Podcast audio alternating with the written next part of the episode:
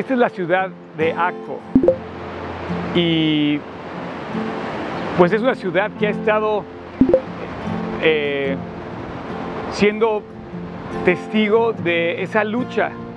La gente quería venir a Tierra Santa. Aquí hay un vestigio histórico de las cruzadas tremendo, porque quizá había una persecución o un deseo de alcanzar a esos lugares santos, de tenerlos, de tener bajo control eso, ¿no? Y vuelvo a lo mismo, a ese motivo de adoración. Pero no debemos luchar por eso. Más bien es nuestro compromiso interno, completo y total hacia Dios, y que Él sea nuestro único motivo de adoración siempre. Para mí es muy importante dejar claro que la visita a los lugares santos no representa necesariamente algo, una aportación espiritual en el sentido de que nos haga más creyentes o más santos por el hecho de estar ahí. Hoy en día la, la cultura en general podría hacernos pensar que el hecho de estar aquí nos hace mejores creyentes, pero no es así. Jamás un lugar nos debe desviar nuestra atención en adorar el sitio o una piedra o un eh, objeto, como puede ser una cruz inclusive. Más bien tenemos que adorar a aquel que murió en la cruz por nosotros. El hecho de estar en esos lugares solamente registra un hecho histórico de lo que realmente Jesús hizo aquí y por qué escogió esta tierra pero no nos hace mejores creyentes el haber venido a este lugar.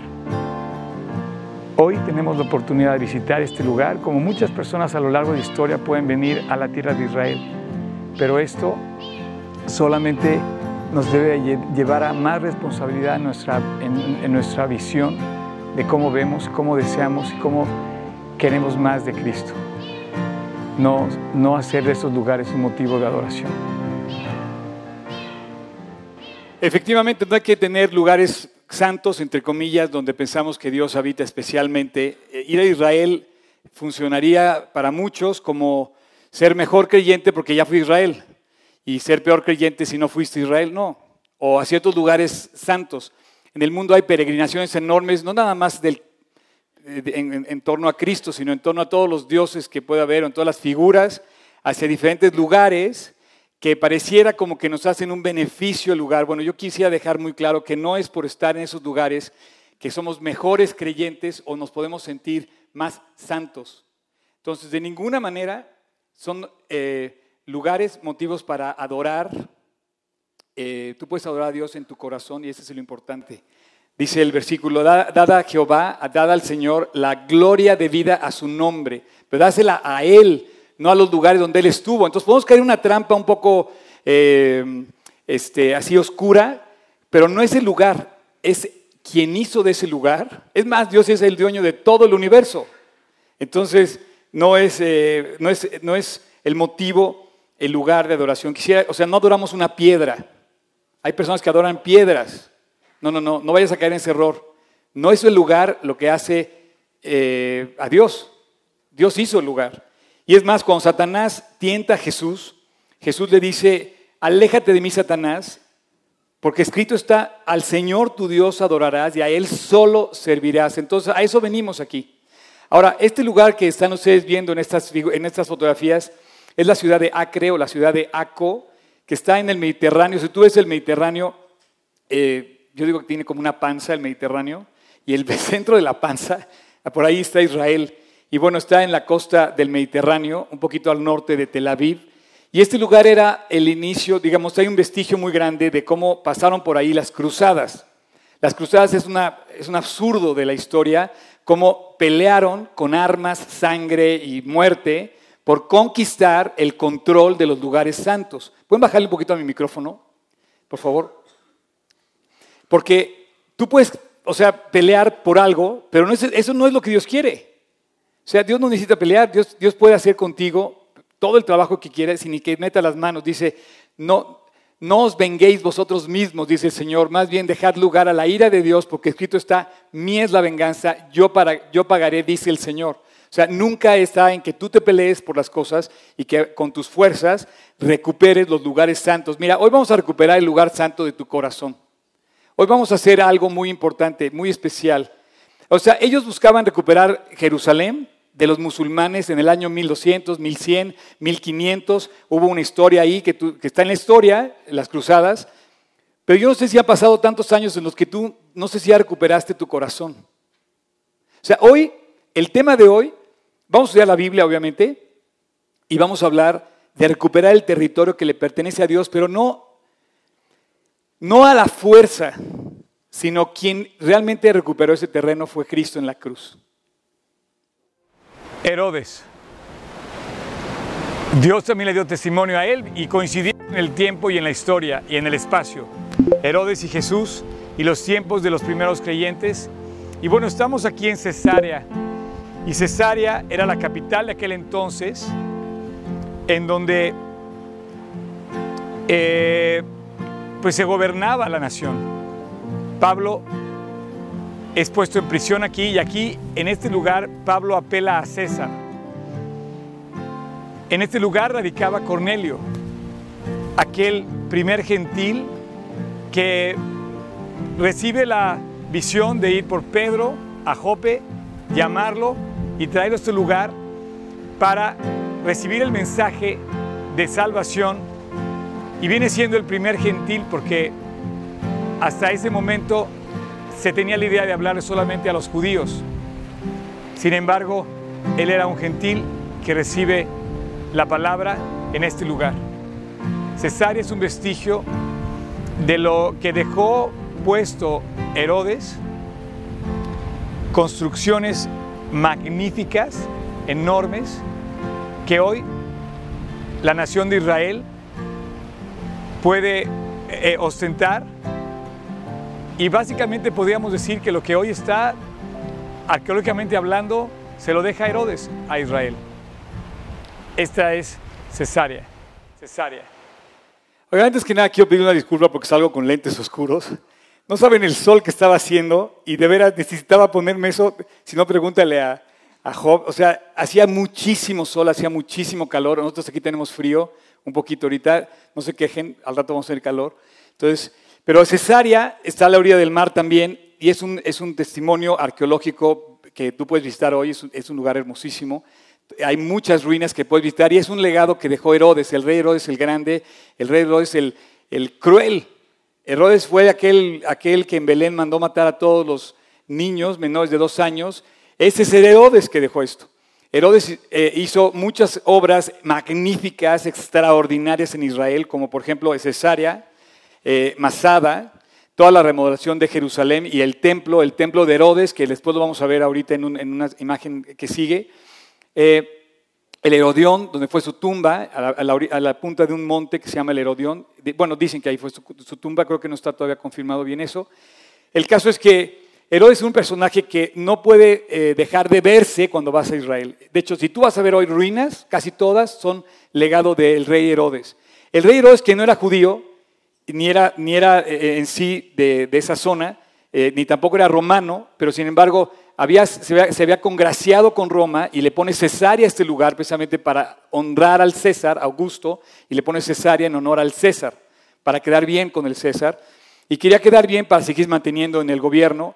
Él es un rey en Judea, pero no siendo judío. También quería quedar bien con los judíos. Y Cesarea, este lugar, es un lugar que si tú lees la vida de los apóstoles después de la muerte de Cristo, en el, específicamente en el libro de Hechos, te vas a encontrar en, el capítulo 23, 25, en el 10 y en el 8 por ahí, las, eh, las escenas que suceden aquí. O sea, si tú estás familiarizado con ese, con ese libro de Hechos, en Cesarea, por ejemplo, aparece, después de haber bautizado al etíope Felipe, dice que es transportado y de repente, ¡pum!, aparece aquí. Un milagro, es una, escena eh, pues, extraordinaria, ¿no? Aquí en Cesarea, por ejemplo, eh, es donde es enviado Pedro a la predicación de los primeros gentiles en la casa de un gentil, de un eh, romano, Cornelio. También está ahí, creo que está en el capítulo 10 de Hechos, ahí lo puedes ver la historia. En Cesarea, en Cesarea es llevado Pablo cuando lo querían matar. ¿Se acuerdan que lo llevan de Jerusalén y que lo querían matar, que se habían conjurado de no comer nada hasta no matar a Pablo? Y entonces lo, transportan a Cesarea preso para un juicio que hacen ante el gobernador Félix y después ahí él apela a César. Y de ahí Pablo es, bueno, es llevado a todo, todo el recorrido hasta Roma para el juicio que le, que le iba a hacer como ciudadano romano Pablo, el apóstol Pablo, y ahí es donde esto sucede. Hoy en día tú puedes visitar, por ejemplo, ese es el es un anfiteatro, es un teatro donde está funcionando, puedes hacer eventos. Nosotros decíamos de broma que un día estuviéramos ahí G316 en ese lugar. Increíble, de veras está increíble eh, poder visitar ese sitio. Eh, esto es Cesarea y yo no estoy seguro si, eh, si Juan visitó este lugar, pero es muy probable. Estaba a unos 90 kilómetros más o menos de Jerusalén. Eh, Jerusalén está hacia el, este, digamos, y, eso está en las, en las montañas. Eh, ahora vamos a ver la reconstrucción, digamos, que existe hoy. En Jerusalén es un museo donde, donde va a aparecer esa imagen. Como está destruido, ellos levantaron una maqueta hecha con las mismas piedras de Jerusalén, todo en miniatura, ustedes lo van a ver en este momento, de lo que Herodes construyó en la explanada del templo. Vamos a ver esa maqueta de los tiempos de Cristo. Y además quiero decirles algo, lo que ustedes van a ver es eh, otra de las eh, muestras de la grandeza del rey Herodes como arquitecto de su época. Jerusalén es una ciudad especial, especial desde el que Dios la escogió para todo lo que iba a suceder ahí y va a seguir sucediendo. Aquí detrás de mí está una vista de cómo fue la ciudad de Jerusalén en los tiempos de Jesús o en los tiempos del segundo templo, el templo de Herodes.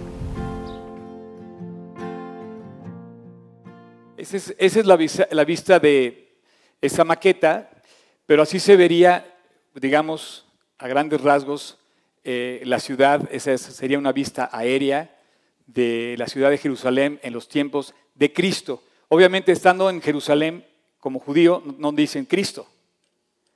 ¿Saben cómo dicen? ¿Alguien sabe? Bueno, obviamente Yeshua es en, es en hebreo, pero si tú estuvieras ahí y dices, bueno, es en los tiempos de, Cristo, no dicen que, era la, maqueta de los tiempos de Cristo, dicen la maqueta de los tiempos del segundo templo. Ellos se rigen precisamente por la presencia de ese templo de adoración que era el, el, mandato, digamos, donde Dios decidió adorar, donde hizo sus sacrificios. El único lugar lo construye, lo, manda lo quiso construir David y después lo manda a construir a través de su hijo Salomón y construyen el primer templo que se llama, en el mismo lugar que se llama el templo de Salomón. Y después, después de toda la historia que viene en destrucción, Babilonia pasa por Jerusalén, destruye el templo y por ahí, eh, ya cuando Herodes estaba ya eh, eh, gobernando en la zona, eh, se, decide para congraciarse con los judíos levantar nuevamente las ruinas del templo de Salomón, pero lo hace más grandioso. Entonces, la imagen que, veían ustedes detrás de mí es lo que se representaría como el templo. Y déjenme decirle, ese lugar podemos hablar muchísimo del templo, porque hay profecías sobre ese lugar, hay historias sobre ese lugar, hay guerras sobre ese lugar.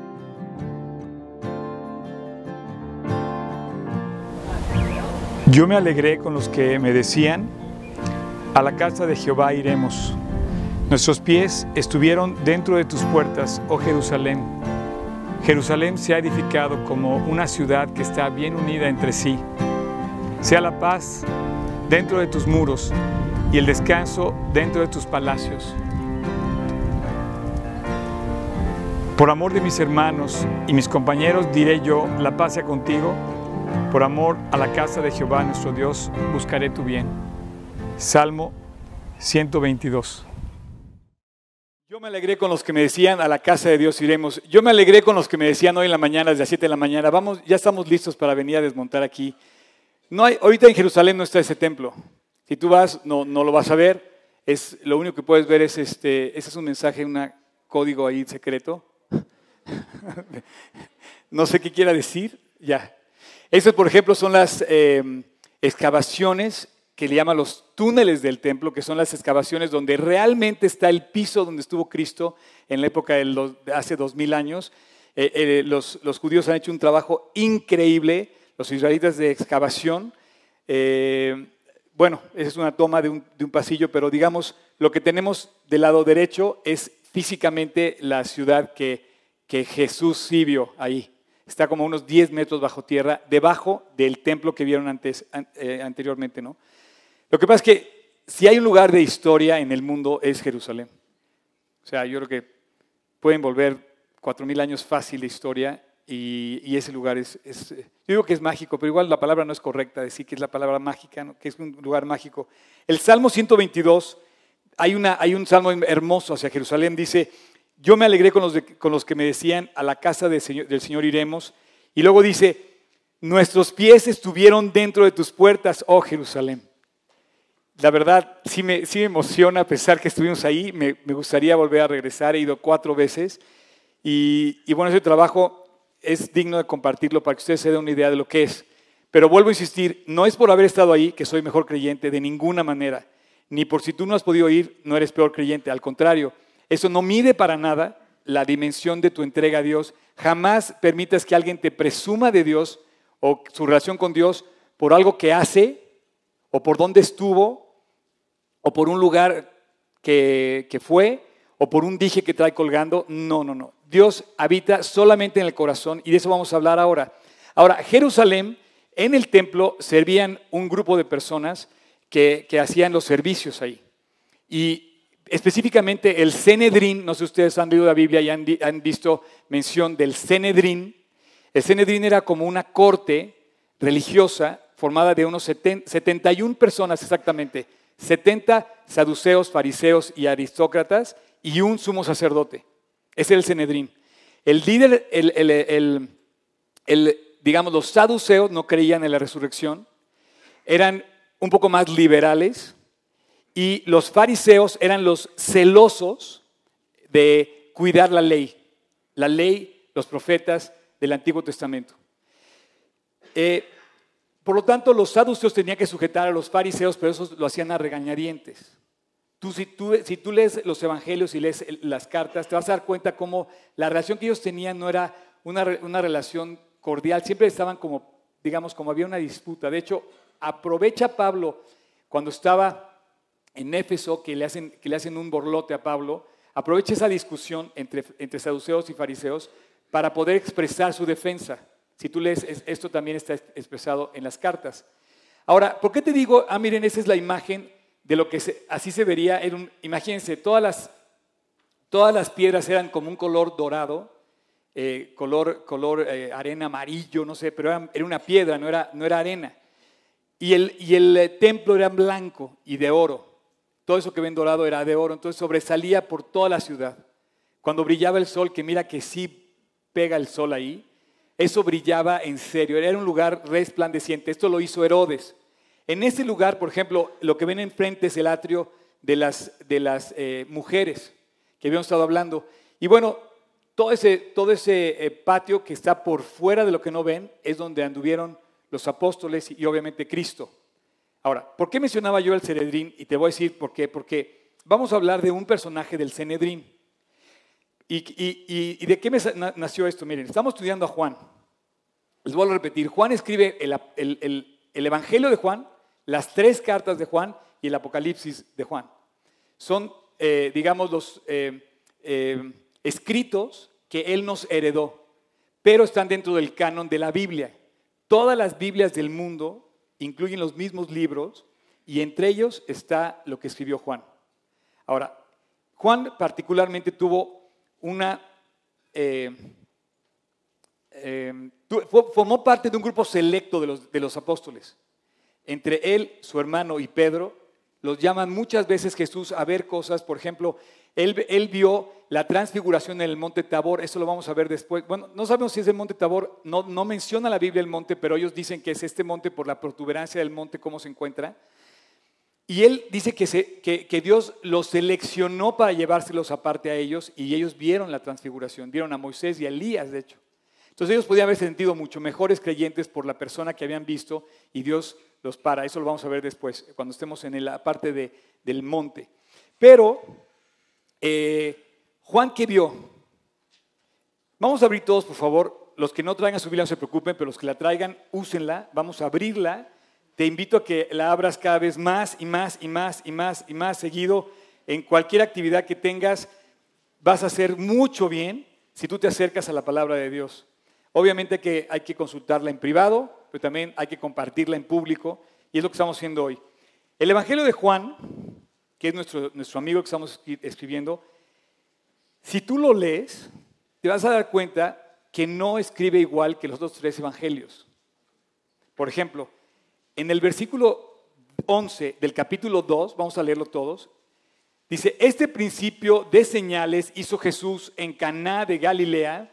Por ahí había uno de los franceses que decía que había un Caná en Siria, en, Líbano. Eh, no lo sé, pero, pero es eh, muy probable, pero aquí dice Caná de Galilea y dice, y manifestó su gloria a sus discípulos y sus discípulos creyeron en él. Después de esto descendieron, fíjense bien, a Capernaum, él, su madre, ya no menciona a su padre, nada más menciona a su madre, sus hermanos, curioso que hace la diferencia entre sus hermanos, o sea, Jesús tuvo hermanos y hermanas, y sus discípulos. O sea, hay gente que dice que sus hermanos en la Biblia está escrito porque dicen que son los discípulos, no. Especifica hermanos y discípulos. Y estuvieron ahí no muchos días. O sea, ¿qué te estoy diciendo con esto? Juan relata lo que sucede en el Evangelio tiempo pasado. Dice, después de esto, este fue el principio de señales y manifestó su gloria y sus discípulos creyeron en él. O sea, imagínate que Juan está diciendo lo que pasó 30 años después de las bodas de Canaán. Mateo, Marcos y Lucas, que son los otros tres evangelistas, no mencionan este evento de Canaán. A mí me da la impresión que, que Juan de repente empezó a leer, ya después de haber escrito Apocalipsis, empezó a leer los evangelios y dijo, oigan, ¿no mencionaron mis, mis compañeros, mis, mis amigos, Mateo, Lucas y Marcos, no mencionaron las bodas de Canaán? No está mencionado en otro evangelio. Entonces él relata el milagro que sucede y dice, este fue el primer milagro de Cristo hace tanto tiempo, en Caná de Galilea. Esto para mí me da la impresión que Juan se da cuenta de que los otros tres evangelistas no han relatado estos hechos y, Dios decide mandarle a Juan ese, esa pues, orden y esa inspiración divina para que escribiera el Evangelio. Si tú lees, por ejemplo, el capítulo 1, Juan vas a encontrar el carácter de este hombre ahí expresado en el versículo 12. Dice, mas a todos los que le recibieron, a los que creen en su nombre, les dio la potestad de ser hechos hijos de Dios. Quiero aclararte, si estás aquí por primera vez, no hay mejor manera de empezar a estudiar la Biblia que a través del Evangelio de Juan. Y el primer capítulo dice que solamente son hechos hijos de Dios. ¿A quién no eres hijo de Dios? No. Eres criatura de Dios hasta que eres hecho hijo de Dios. Me gustaría nada más que cayera esto en claro en todas las personas aquí, porque esto está escrito para ti y para mí. Pero eres hecho hijo de Dios en el momento que crees en su nombre, que crees en el nombre de Dios. Y ahí reflejas también el, el, deseo de, de Juan de gritarlo a todos los vientos, tienes que creer en Jesús.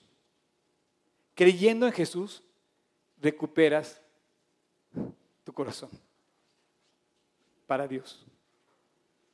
No a través de las cruzadas, no a golpes, no a gritos, no a sombrerazos, no, no en discusiones vanas, ni siquiera en conocimiento de la Biblia. Creyendo en Jesús recuperas el territorio que le pertenece a Dios. Tu corazón es tuyo hasta que crees en el nombre de Dios. Ahora, una cosa es decir que creemos y otra cosa es realmente creer en Él. Este hombre, 30 años después, era, déjame volverte a decir, Juan ya era el último apóstol vivo en aquel entonces. Estamos hablando quizá del año 100 de nuestra era. Ya no había ningún otro de los apóstoles. Él sintió la responsabilidad de gritarlo a todos los vientos, decir, señores, tenemos que creer en Él para recibir la potestad de ser hechos sus hijos. Por ejemplo, otro hecho que no relata aquí, perdón, que no relata los otros evangelios, es cuando Jesús se sienta junto al, o al pozo en Sicar, este lugar no lo visitamos, ese pozo ya no debe existir, inclusive hay duda de la, ciudad que Sicar, cuál de las ciudades se, considera que se relata en el, capítulo 4 de, Juan. Pero este, este hecho de Juan 4 es extraordinario, la mujer samaritana. Y así como de este extraordinario, no lo mencionan ni Mateo, ni Lucas, ni Marcos. Y, Jesús aparece con esta mujer hablando, de repente los, versículos, los, discípulos lo ven y dicen, y entonces se relata una conversación extraordinaria de que ella tiene que volver a nacer y, a raíz de ella se convierte todo el pueblo. Pero vamos a hablar del capítulo 3. Nada más de decirlo me emociona. Nuestra iglesia se llama eh, a raíz de ese capítulo. El, el, título de nuestra iglesia, el nombre de nuestra iglesia, lo tomamos del capítulo 3 de Juan, específicamente del versículo 16. Nosotros somos generación 3.16 a raíz del versículo 3.16 del Evangelio de Juan. Hoy lo vamos a estudiar eso. Y te voy a decir algo, el, capítulo 3 del Evangelio de Juan era, era un must en el vocabulario de Juan. O sea, tú imagínate cuántas veces pudo haber hablado Juan de que Dios había amado al mundo de tal manera que había dado a su Hijo unigénito para que todo aquel que en él cree no se pierda, mas tenga vida eterna, que es lo que dice el capítulo 3, versículo 16. Este mensaje que estás viendo tú aquí quizás es el versículo más escuchado de todos los versículos de la Biblia. Es el que se levantan, los, ya sabes, la camiseta de los jugadores y las ves en las Olimpiadas y en los partidos de fútbol y ves Juan 3:16. ¿Por qué? Porque de tal manera amó Dios al mundo que recuperó el corazón de los perdidos. Recuperó la salvación de los perdidos al dar su vida por nosotros. Dice, de tal manera lo amó que el que cree en Él tiene vida eterna. De tal manera amó que nos dio su vida. ¿Cómo nos dio su vida? La muestra de amor que tú puedes exigirle a cualquier persona es cuando das. Si alguien te da algo, es una muestra de amor. Si alguien te pide algo, es una muestra de egoísmo. Pero Jesús dio su muestra de amor de tal manera que fue a la cruz del Calvario. Déjame nada decirte que para terminar esta serie, cuando estemos hablando del final de nuestra serie de Israel de Juan, voy a hablar del Calvario. Este va a ser nuestro final. Todavía no llegamos ahí. Eh, no, ese es el lugar más espectacular que puedes ver en Jerusalén, el Calvario. Para mí. Porque me representa a mí salvado, perdonado, reconciliado con Dios, restaurado y con todo el plan delante que Dios me pudo haber puesto para recuperar su territorio en mi corazón. Vamos a abrir todos en Juan 3. Y vas a ver una conversación extraordinaria. La conversación seguramente la apuntó Juan. No te lo puedo decir a ciencia cierta, pero me da la impresión que Nicodemo le dijo a Jesús, quiero hablar contigo y te voy a ver hoy en la noche, a escondidas porque soy miembro del Cenedrín y no quiero que me vean. Nicodemo era un miembro del Cenedrín, era un señor barbado, de barba blanca, que se vestía con todos los lujos de aquellos que formaban parte de esta noble corte y tenía un testimonio ante la sociedad de Israel pero no pudo negar lo que veía en Cristo. Entonces yo no sé por dónde se acercó con Cristo y le había dicho, dame una cita, te quiero ver. Y Jesús aceptó. No te puedo decir los detalles porque eso no está escrito en la Biblia, pero me imagino que algo pasó porque dice que se acercó de noche con Jesús. Esto es importante que lo recuerdes. ¿Y Juan qué tiene que ver con eso? Bueno, Juan era su amigo de Jesús y a mí me da la impresión que él tuvo la necesidad de expresar en el Evangelio lo que nadie había contado de Nicodemo. Si había algo que contar, era la noche en que un principal del Cenedrín se había acercado con Dios y le había pedido tres cosas. De las tres cosas que le, pidió seriamente, le dijo, eres un gran maestro. ¿Cómo puedo nacer otra vez? ¿Y cómo puedo tener relación con Dios? A grandes rasgos, ahorita vamos a verlo a detalle. Pero si yo te, si yo te dijera que tú le hicieras una pregunta a Dios, ¿qué le preguntarías? A lo mejor puedes, aprovechar el momento para pedirle un lugar para estacionarse. Es que muchas personas le piden a Dios, Dios, dame un lugar para estacionarme. Pues Dios te lo va a dar. No sé, a lo mejor no, pero es muy poca cosa pedirle a Dios eso. Pero hay mucha gente que quiere eso. Hay mucha gente que a lo mejor le dice, bueno, este, dame una esposa, o dame un esposo, o dame una esposa que me quiera, o dame un esposo que me quiera. Bueno, esa sería una mucho más noble petición a Dios. Podrías pedirle a Dios al revés y quizá funcione. Dios transforma a mi esposo, transfórmame a mí, igual funciona.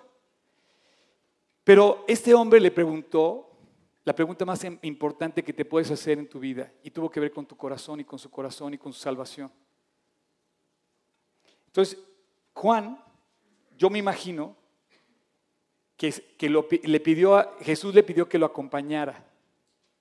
Oye, acompáñame. No estoy seguro de esto, vuelvo a decir, no te lo puedo asegurar. A lo mejor estoy cometiendo una aberración.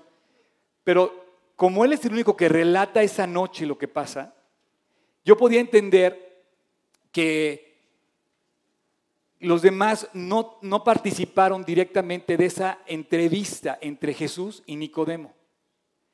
Todo lo que tú vas a ver ahorita es el relato que yo creo que escuchó Juan siendo testigo de ese encuentro, no sé si a primera fila o un poco retirado, pero esto es un hecho.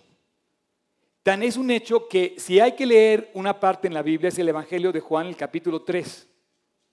Y lo vamos a leer juntos. Así es que no hay mejor manera de que tú empieces a leer la Biblia, estás aquí por primera vez, que empecemos a leer esta parte. Entonces, aprovecha, aprovecha este mensaje porque Dios quiere recuperar tu corazón. Se te perdió. No sabes dónde, pero se te perdió. Había un hombre de los fariseos, de los principales eh, eh, del Cenedrín, no era, no era saduceo, era un fariseo, no era un aristócrata, era un fariseo que se llamaba Nicodemo. Nicodemo, este hombre, aparece también, no lo vamos a ver ahorita, se los digo rapidísimo si quieren tomar nota, aparece en el capítulo 19, cuando José de Arimatea, otro noble también del Cenedrín, busca el favor de Pilato para recibir el cuerpo de Jesús y depositarlo en la, en la tumba que él había comprado cerca del Calvario. Y dice que se acompaña Nicodemo, si tú lees el capítulo 19, vas a ver, al final cómo José de Arimatea y Nicodemo van, lo envuelven en, los lienzos y le ponen especias aromáticas como se, sepultaban a los muertos. Y también en el capítulo 7 de Juan, también se menciona a Nicodemo defendiendo a Jesús ante el resto del Cenedrín. Si quieres tomar nota, ahí está. Ahora, esas tres citas es las únicas donde se menciona el nombre de, de Nicodemo en toda la Biblia. Pero es un, es un nombre importante. Dice, principal entre los judíos. Este vino a Jesús de noche y le dijo, Ahora, empieza la conversación. Nicodemo abre la conversación honrando a Dios, sorprendido de lo que había visto, no pudo negar quién era y dijo, oye, ¿no será este el Mesías? Si tú vas a Jerusalén, esa pregunta se la hacen los mismos judíos. ¿No será Jesús, Yeshua, el Mesías? Es más, si tú vas a Jerusalén y dices que eres cristiano, van a pensar que eres otra cosa menos eh, seguidor de, Yeshua el Mesías. Tienes que decir, soy creyente en Yeshua el Mesías. Si tú vas a Jerusalén, tienes que decir eso. Si dices, eres cristiano, te van a confundir con los muchísimos que, que van a ir por religiosos, como religiones. No vamos a meternos en eso. Pero si tú reconoces quién es Dios y tú te das cuenta y empiezas a sorprender de una persona que no es normal, que de repente hace cosas extraordinarias, Nicodemo vio a este hombre y dijo, oigan, esto no es normal. Le pide una cita, digamos, vamos a dejarlo ahí, concédanme ese, ese, digamos, esa imaginación que... Pero vamos a escuchar lo que dice la Biblia. Dice que vino Jesús de noche y le dijo, Maestro, sabemos que has venido de Dios porque nadie hace lo que tú haces. Nadie tiene las señales que tú haces. Nadie puede hacer lo que tú, lo que tú has demostrado hacer. ¿No será este el Mesías? Tenía que venir a Jerusalén, estábamos en Jerusalén, estaba en Jerusalén, estaba pasando cosas en Israel. Oye, ¿no será el enviado de Dios prometido? Él estaba en lo correcto. Nicodemo llegó a pedirle, oye, ¿no será? Y sabes qué? Jesús le agarra la onda e inmediatamente le dice, sí lo soy. Pero en lugar de entrar en una discusión de conocimiento teológico, judaico, de las escrituras, se va directamente a recuperar su corazón. Entonces le habla de tres cosas. Le habla del Padre, del Hijo y del Espíritu Santo. En este momento le va a decir del Espíritu. Jesús le cambia el tema, pareciera que le da el avión, pero no le da el avión porque lo que quería Jesús era, era confirmarle a Nicodemo que lo que necesitaba no era un maestro, sino que necesitaba cambiar su corazón. Entonces dice, respondió Jesús, versículo 3, y le dijo, de cierto, de cierto te digo, que el que no naciere de nuevo no puede ver el reino de Dios. Entonces, inmediatamente Nicodemo le hace la segunda pregunta. A las tres preguntas que le hace Nicodemo, que Juan relata en, este, en, la mitad del, evangelio, del capítulo 3, a las tres preguntas Jesús le, le contesta con la frase, de cierto, de cierto te digo. Como diciendo, ojo, abre verdaderamente tus oídos y el corazón y atiende lo que te voy a decir. Le dice, de cierto, de cierto te digo. La primera respuesta Jesús le dice, el que no nace de nuevo no puede ver el reino de Dios. Y a lo mejor tú te estás haciendo esa pregunta ahorita, ¿qué es nacer de nuevo? Nacer de nuevo es recuperar lo que tú perdiste por el pecado, lo que yo perdí por el pecado. Cuando nacimos, nacimos sin pecado y podíamos ir al cielo inmediatamente si hubiéramos muerto al nacer. Cuando el primer pecado entró a tu vida, el primero te mató. De nada sirve que hayan venido otros cinco mil pecados después, porque el primer pecado fue la bala que te dio en el blanco. O sea, de nada sirve que a mí me den 50 balazos si con el primero me mataron. ¿Sí me explicó? Entonces, Dios le quiere decir a Nicodemo que iba a recuperar lo que había perdido a través de volver a nacer. O sea, volver a nacer es una segunda oportunidad. Es recuperar lo que habíamos perdido por nuestras propias faltas, negligencias, errores, en una palabra, pecados. Si lo quieres, esta mañana, ese volver a nacer es tuyo. Si no lo quieres, como los otros 69 del, del Cenedrín, excepto 68, porque ahí estaba José de Arimatea, si hoy no lo quieres, vas a ser de los 68. Si hoy lo quieres, vas a ser como José de Arimatea o como Nicodemo o como otro miembro del Cenedrín que después aparece, que es Pablo, el apóstol. Él también era un fariseo notable. Ellos ven a Dios como el Mesías y lo aceptan a pesar de la condición religiosa que tenían en ese momento. Si tú lo quieres hoy, tú vas a poder recuperar tu herencia en el cielo esta mañana. Abre tu corazón. La segunda respuesta le dice Jesús, Perdón, la, segunda pregunta le dice Nicodemo, versículo 4, ¿cómo puede un hombre mayor nacer de nuevo? ¿Puede acaso entrar por segunda vez en el vientre de su madre y nacer? Y entonces Nicodemo se conecta con lo que Dios está diciendo y le, empieza a preguntar sobre eso. Y Jesús le dice, a ver Nicodemo, te voy a explicar. De cierto, de cierto te digo, el que no nace de agua y del Espíritu no puede entrar en el reino de Dios. Tienes que volver a nacer espiritualmente. Dice, lo que es nacido de la carne, carne es, pero lo que es nacido del Espíritu, Espíritu es. Esta es la apertura del este es el verdadero beneficio del Evangelio. Si tú quieres saber la buena noticia del Evangelio, es nacer del Espíritu. Lo que es nacido de la carne, carne es. Lo que es nacido de la carne se va a quedar aquí. La carne se está haciendo cada vez más grande en edad y en tamaño, ¿no es cierto? Te lo digo por mí, ¿eh? No sé cómo bajar de peso, ¿verdad, ¿verdad Julio? Pero si es la carne, la carne es la carne. o sea, de todo esto, todo eso se va a quedar aquí. Pero ¿no te has fijado cuando, cuando una persona muere, como que ya la persona ya no es el cadáver? ¿Por qué? Porque las personas somos eternas. Y Jesús, si algo te vino a hablar, es de tu eternidad. ¿Cómo puedes pensar que aquí se acaba todo? ¿Cómo podías pensar que de esos, que, que, o sea, que viva la vida y, y ya? No, no, no. Jesús te vino a decir, eres eterno y eso es lo importante.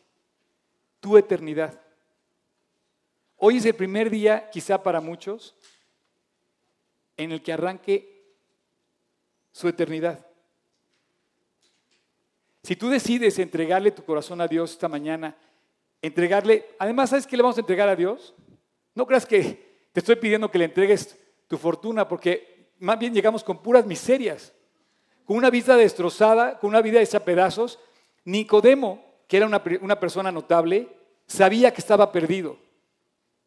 Y cuando seca con Cristo le dijo, de cierto, de cierto te digo, si no naces del agua y del Espíritu, no puedes ver el reino de Dios. Si tú no naces de agua y del Espíritu, no puedes ver el reino de Dios. Si tú no tienes esa vida espiritual, no vas a poder ver el reino de Dios. No lo vas a poder ver. Continúo leyendo. Versículo 6. Y explica Jesús, lo que es nacido de la carne, carne es. Lo que es nacido del Espíritu, Espíritu es. No te maravilles de que os dije, os es necesario nacer de nuevo. Y te explica, el viento sopla y no sabes ni de dónde viene ni a dónde va. Así es todo aquel que es nacido del Espíritu. Versículo 9. Nicodemo respondió y le dijo, ¿cómo puede hacerse esto? Tercera pregunta de Nicodemo. ¿Cómo puede hacerse esto? Y Jesús le pregunta a él, ¿cómo? ¿Eres tu maestro de Israel? y no lo sabes? ¿Eres miembro del Cenedrín, Nicodemo, y no lo sabes? ¿No te has dado cuenta que desde Moisés te hablé de esto? Fíjate, la pasión de Juan, la pasión de Juan, no la pasión como Cristo que murió, que dicen la pasión de Cristo, no, no, la pasión de Juan por predicar a Cristo, lo llevó a enfrentarse a puros judíos en su momento. No lo busquen, pero en el capítulo 5 de Juan, un poquito más adelante, él se atreve a decirle a los judíos cosas que se las dijo con, así, con punto y coma, completitas. Y les dice, vosotros, eh, perdón, dice, la gloria de los hombres no recibo, mas yo os conozco que no tenéis amor de Dios en vosotros. Estaba diciendo a los, a los fariseos. Estaba relatando Juan lo que Cristo le decía a los fariseos, pero Juan casi con ese valor de decir, y entonces dice, yo he venido en nombre de mi Padre y no me recibisteis. Si otro viniera en su propio nombre, a ese recibiríais. Pareciera que está leyendo hoy la actualidad. Tú puedes, hoy puedes hablar de quien sea, pero no hables de Cristo, de un compromiso con Él, de entrega tus pecados, porque no, no, no, no, no. Es el momento de hablar de Cristo, es el momento de creer. Y dice, versículo 48, 44, perdón, ¿cómo podréis vosotros creer pues recibir gloria, recibís gloria los unos de los otros y no buscáis la gloria que viene del único Dios. No penséis que yo he venido a acusaros delante del Padre. Hay quien nos acusa, Moisés. Imagínate, Cristo, recordándole a todos los fariseos que la ley de Moisés, desde el principio, la ley de Moisés los acusaba a ellos mismos de no creer en Él. ¿Cuántas veces Cristo dijo, Jerusalén, Jerusalén, que matas a tus profetas, que apedreas a los que son enviados? ¿Cuántas veces quise hablarte y nunca quisiste? Isaías, Jeremías, Ezequiel, Daniel, todos murieron o todos sufrieron la persecución del mismo pueblo de Israel. Y al final dice, porque si creyeres en Moisés, también en mí creerías. Está hablando a los judíos. Jesús le decía, si tú creías en Moisés, verías la, palabra de Dios cumplida en Moisés. Volviendo al capítulo 3, ahí donde estábamos, versículo 11. De cierto, de cierto te digo, le contesta Jesús, que lo que sabemos hablamos y lo que hemos visto testificamos y no recibís nuestro testimonio. Si os he dicho las cosas terrenales y no las creéis, ¿cómo creeréis si os digo las celestiales? Nadie subió al cielo, sino el que descendió del cielo, el Hijo del Hombre que está en el cielo. Y como Moisés levantó la serpiente en el desierto, así es necesario que el Hijo del Hombre sea levantado para que todo aquel que en él cree no se pierda, mas tenga vida eterna. Y ahorita viene el versículo 16. Juan 3:16, que así se llama la, la reunión de hoy. Porque de tal manera amó Dios al mundo que ha dado a su Hijo unigénito para que todo aquel que en él cree no se pierda, mas tenga vida eterna. ¿Sabes qué sería una tragedia? Que después de todo lo que has sufrido en esta vida, pienses que vas a ir a la eternidad nada más porque sí. Y que abrieras tus ojos en el en futuro, después de la muerte, en, la eternidad, y que pensaras que ibas a entrar al cielo y no entras al cielo. Hay quienes dicen erróneamente que el infierno es aquí. No, no, no. Esto es un día de campo comparado con el infierno. Y la Biblia habla del infierno. ¿Quieres, quieres, o sea, toma este versículo, no se pierda, no te pierdas de qué? De eso, del infierno, de la condena que merecen nuestras faltas, nuestro pecado. Pero aquí hay salvación. Aquí está el mensaje de todo el Evangelio. El beneficio del Evangelio es este. Que de tal manera Dios amó al mundo que dio a su Hijo unigénito para que todo aquel que en él cree no se pierda, mas tenga vida eterna. Continúa nada más, vamos a leer tres versículos más. Dice, porque no envió Dios al mundo para condenar al mundo, sino para que el mundo sea salvo por él. El que cree en el Hijo, perdón, el que en él cree no es condenado, pero el que no cree ya ha sido condenado. Toda esta conversación la hace Jesús con Nicodemo. Treinta años después, casi a punto de morir, Juan dice, yo tengo que escribir esto. No está en los evangelios. Y entonces él recuerda y escribe este mensaje que habló tan claro con Nicodemo. Porque dijo, oye, aquí están todos incluidos. Está hablando con Nicodemo y de repente dice, para que todo aquel que en él cree, ¿por qué no puso el nombre de Nicodemo?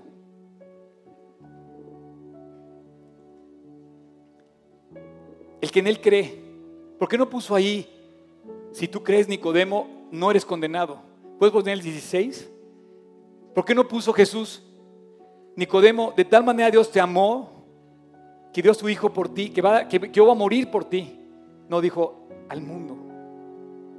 Dios no puso el nombre Nicodemo porque este mensaje era para ti. Y para todos los, todos los creyentes de todos los tiempos. Porque de tal manera amó Dios al mundo que nos da redención, nos da perdón, nos da vida eterna. Si algo tienes que hablar con la gente es que existe perdón en Cristo. Que tu pecado no te llevó a la muerte ni al infierno si tú le entregas tu vida a Dios. Porque de tal manera amó Dios al mundo. Porque no, envió, Dios a su Hijo al mundo para condenar al mundo. 17 ¿Por qué en lugar de tomar la dirección así hacia Nicodemo, Jesús habla de el mundo?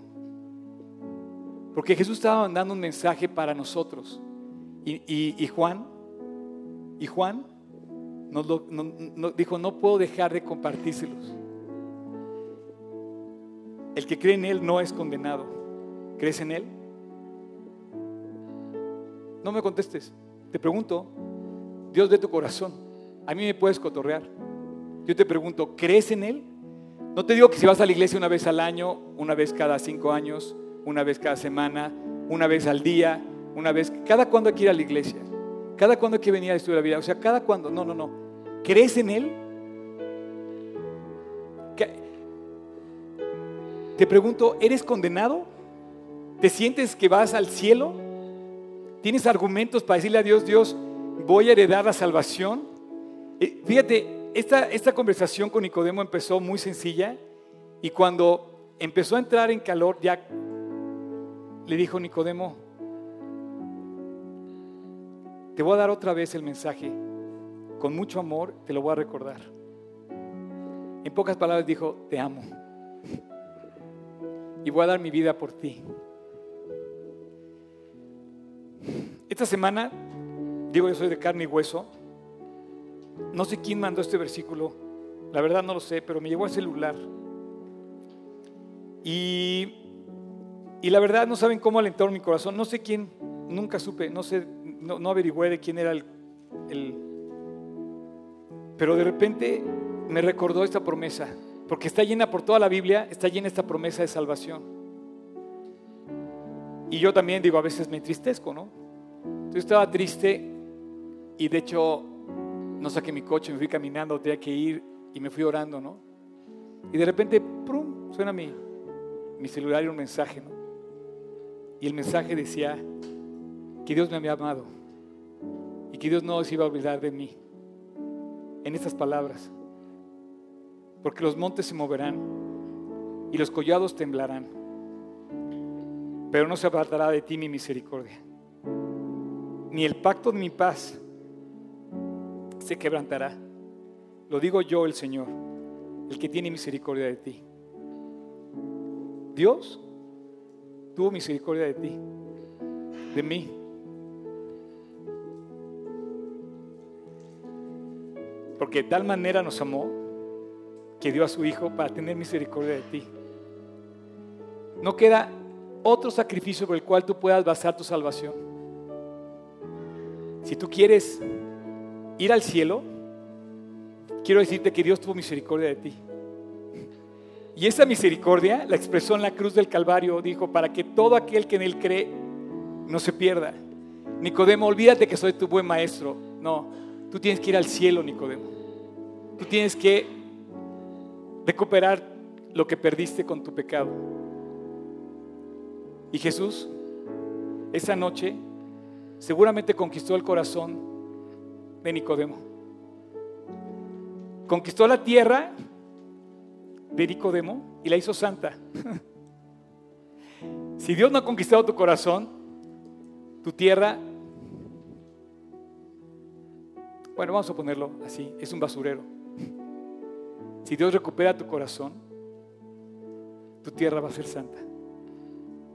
Es hasta que Dios pone su espíritu en tu corazón, hasta que tú le pides perdón a Dios por tu pecado, en donde Él se reconcilia y empieza esa nueva vida que fluye del Espíritu y que, como la del corredor, no sé, yo no sé cuántos aquí hayan corredores maratonistas. ¿Quieren levantar la mano? ¿Cuántos corren, han corrido maratones? ¿Cuántos han corrido un maratón? Dos maratones. Tres maratones. Cuatro. Bueno, yo, cinco. Ok, yo he corrido cuatro maratones. El último, no sé si está por aquí, la persona que me acompañó, corrimos juntos, una persona y yo. Sí está. Te consta que ya no podía correr. Ya no podía correr. Lo corrí en Berlín hace dos años. No podía correr. Y había entrenado, mis piernas estaban bien, mis pulmones estaban bien, mi corazón estaba bien, mi cuerpo estaba bien, el aire estaba bien, la carrera estaba increíble. Y ya no podía. Y no sé qué pasa con los corredores, pero hay algo en los corredores que los hace llegar a la meta. No sé qué pasa con los creyentes, pero hay algo como el viento que sopla de un lado y sopla del otro y no sabes de dónde viene, a dónde va. Pero así es todo aquel que es nacido del Espíritu, que te quiere llevar hasta la meta. ¿Qué es? La salvación. Te voy a pedir que inclines tu rostro y te voy a hablar a ti. Aquí hay un grupo de personas, no, no sé cuántos son, pero no le voy a hablar a todas las personas en esta oración. Te quiero hablar a ti que me estás escuchando de alguna forma y que sabes que no te has reconciliado con Dios. Esta oración que yo voy a hacer ahorita, en este momento, en unos momentos, es para esa persona que está hoy aquí y que sabes que en el fondo no te has reconciliado con Dios. No vayas a ser de aquellos 68 fariseos que vieron a Cristo en persona, lo vieron delante y no creyeron. Te pido que seas de esos dos, como Nicodemo y como José de Arimatea, que fueron hasta la cruz para reconciliarse con Dios. Es el momento de decirle a Dios, Dios, no quiero ser fariseo. No quiero pensar que yo hice algo que merezca el cielo. Es el momento de decirle a Dios, Dios te necesito. Es el momento de decirle a Dios, Padre, perdóname. Así es que yo voy a hacer una oración Yo quiero pedirte que tú, que me estás escuchando, que tú sabes quién eres, ahí en tu corazón, en silencio. Ese corazón que solamente ve Cristo, como cuando vio el corazón de Nicodemo, que sabía lo que estaba pasando dentro de él y le dijo que su necesidad era conocerlo. A ese corazón le quiero hablar esta mañana. Y si quieres, porque esto es voluntario, te insisto, es tu momento de pedirle a Dios perdón, misericordia y su compañía para siempre. Y por lo tanto pasarás a ser hijo de Dios, recibirás esa promesa de que su pacto de misericordia sobre ti no cambiará nunca. El que quiera, ahí en su corazón, repita conmigo esta oración. Señor Jesús, necesito. Quiero volver a nacer. Quiero tener una segunda oportunidad. Quiero recuperar mi corazón que he echado a perder y quiero agarrar mi corazón y entregártelo a ti. Señor Jesús, perdóname, límpiame y entra a mi corazón. Acepto que tú en la cruz moriste por mis pecados y acepto el pago que yo debía haber hecho. Pero tú lo hiciste por mí. Hoy te recibo como mi Señor y mi Salvador. Y te quiero decir que quiero caminar contigo todos los días de mi vida. De ahora en adelante, hasta que te vea cara a cara en el cielo. Gracias Jesús. En tu nombre. Amén. Yo no puede ser nunca suficiente algo que puedas decir a favor de Dios. Seguro mis palabras se quedaron cortas. Solamente quiero decir algo. Dios se va a encargar de cumplirlas en tu, en tu vida. Mucho más abundante de lo que puedas pensar. Porque el compromiso no es conmigo, ni es ni siquiera con la persona que te invitó. El compromiso es con Dios. Si esta mañana hubo una persona o alguien que le haya entregado su vida a Cristo, me gustaría que con todo valor, así como Juan habló de Nicodemo, así como Nicodemo finalmente apareció en el Calvario y sacó el cuerpo de Cristo para llevarlo a sepultar, con todo valor me gustaría que, es más, no valor, si con toda alegría levantara su mano y dijera que invitó a Cristo esta mañana a su corazón, me gustaría que lo hicieran notorio. Gracias a Dios. Gracias a Dios. Este, yo te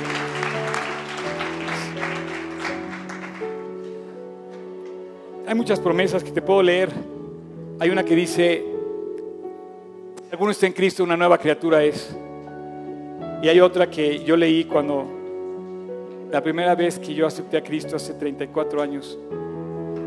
La promesa más hermosa que me pudieron dar en aquel momento, no temas, porque yo estoy contigo. No desmayes, porque yo soy tu Dios, que te esfuerzo. Siempre te ayudaré. Siempre te sustentaré con la diestra de mi justicia. Llevo 34 años agarrado de Cristo. Hace quizá ha habido tropiezos y cosas, pero él no me ha soltado porque Él cumplió su pacto de paz conmigo. Y Juan, en el capítulo 1, 2, 3, 4 y 5 de su primera carta de Juan, te habla de la confirmación de que lo tienes. Y dice, estas cosas os escribo para que sepáis que tenéis vida en vosotros. Dice, el que tiene al Hijo, tiene la vida. Si tú tienes al Hijo, te vas de aquí con paquete completo. Dios los bendiga. Hola, qué bueno que pudiste escuchar este mensaje que grabamos desde Israel para ti. Gracias por ser parte de este ministerio. Te queremos pedir que si quieres comentarnos algo nos escribas a hola.gt16polanco.org. Te alentamos a que no dejes de leer la Biblia y a que sigas orando con todo tu corazón a Dios. Gracias.